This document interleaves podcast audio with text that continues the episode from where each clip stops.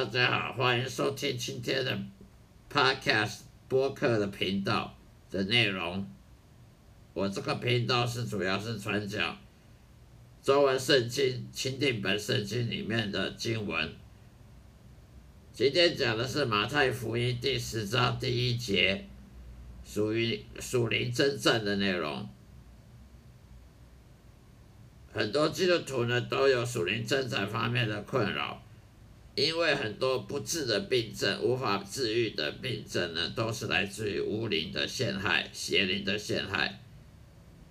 只有耶稣门徒才能有权柄去治愈这些科学上、医学上没办法治疗的一些奇怪的疾病。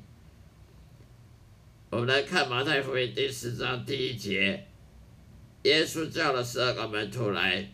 就给他们权柄，能够赶逐污灵，并医治各样的病症。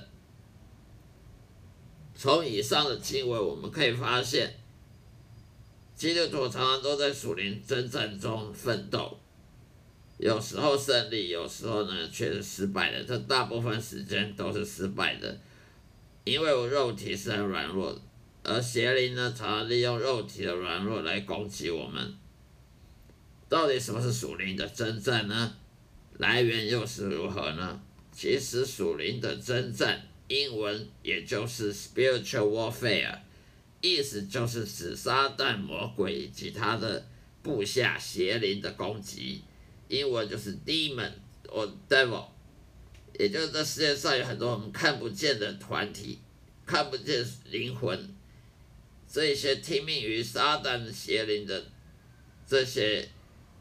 我们的敌人呢，他会针对基督徒或是一些非基督徒们信仰生活上所做的种种阴谋、种种攻击，我们所看不到的，不属于肉体的。他们攻击我们呢，是为了折磨基督徒们，使他们不能专注服侍于上帝。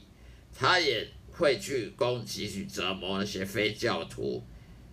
让他们得不到救恩，得不到真理，让他们浪费一一辈子、一生的光阴去肉体上面，这世界上的这些没有意义的事情，而不去追求所谓的救恩，不去追求真理，追求永生的事情，而得不到救恩。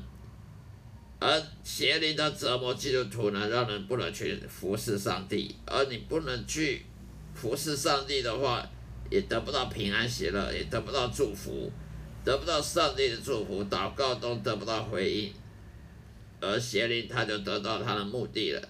邪灵能入侵人的灵魂及肉体，所带来的破坏力呢，有各个面相，有心灵方面的面相，使人忧郁呢，忧闷、忧伤。孤独感、担心、害怕、怕黑，使人迷信，使人苦读，去嫉嫉怒、嫉怒别人、嫉妒别人，对上帝的的愤怒，对别人的愤怒，对神的不信任，对神的愤怒等等，莫名其妙的悲伤、绝望，甚至想死或想杀人。肉体方面呢，各种医疗技术上、科学上治不了的怪病呢，例如什么关节炎、癌症、痛风、脑中风、老人痴呆症、天生缺陷啊、心脏衰竭啊、肾脏病啊、精神分裂、瞎眼、耳聋，还有很多喜憨儿、脑麻儿、畸形儿等等，这些科学都无药可医的，没办法根本治疗到好的。这些都算内，也就是说，邪灵对于异教徒攻击其实是最严重的，比基督徒来讲是更严重。基督徒的次之，主要目的是在夺走人呢，得到耶稣救恩和折磨人，在身心灵方面，一直到他死亡为止，都得不到得救，呃，痛苦到死，甚至到死后下了地狱。异教徒固执不相信耶稣的福音，也就是邪灵入侵所影响的。一个人他不信耶稣的福音，是因为邪灵入侵，邪灵让他不相信。所以基督徒基督徒去传教，常常都没有什么效果，因为你忘记了，我们忘记了邪灵他的攻击的力量，邪灵在这世界上它影响力是非常大的。精神分裂疾病在这世界上也是很多，发疯，很多人发疯，其实也是邪灵入侵的状况的证据。科学上没办法解释为什么人会发疯，人会是精神分裂、精神病。很多精神病院装了很多精神病人，可是都救不了、治不好，只能开药，开一些药让他去安安安定他的情绪，可是永远都解决不了。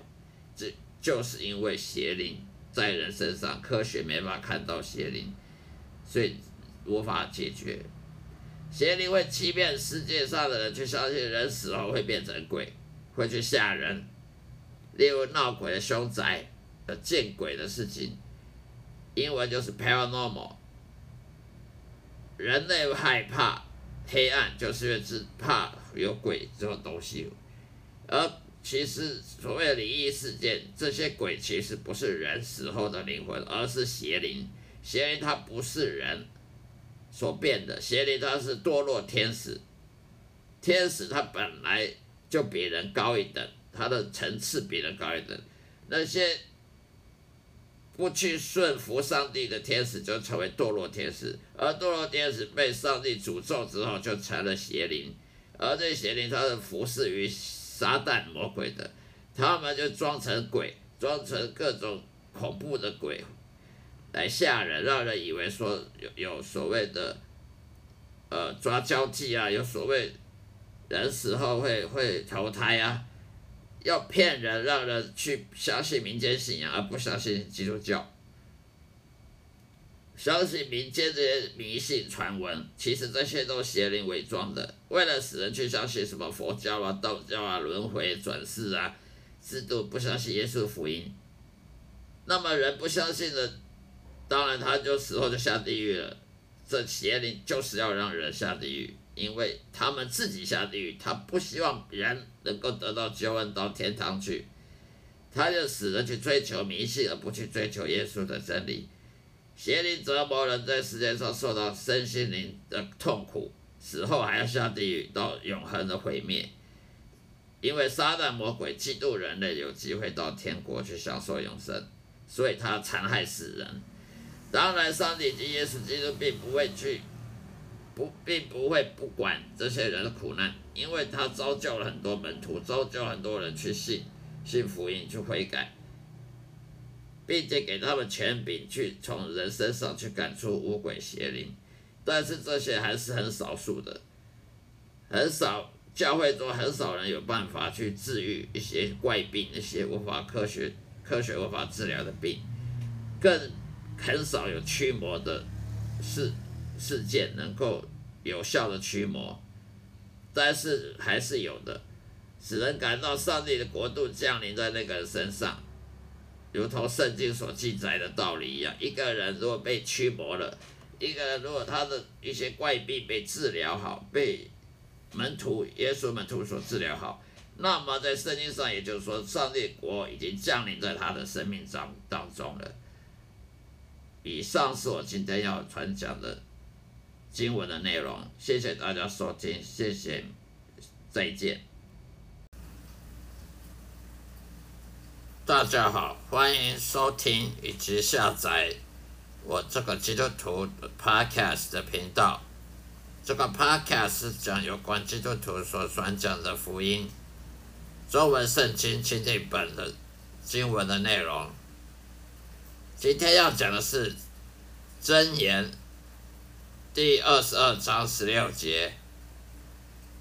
旧约圣经箴言第二十二章十六节。贪污金钱及爱财如命的，必都无法满足。欺压穷人，其实就是跟上帝为敌。我们来看十六节：欺压贫穷为要利己的，并送礼与富户的，都必缺乏。以上的经文讲的，这里指欺压贫穷的问题。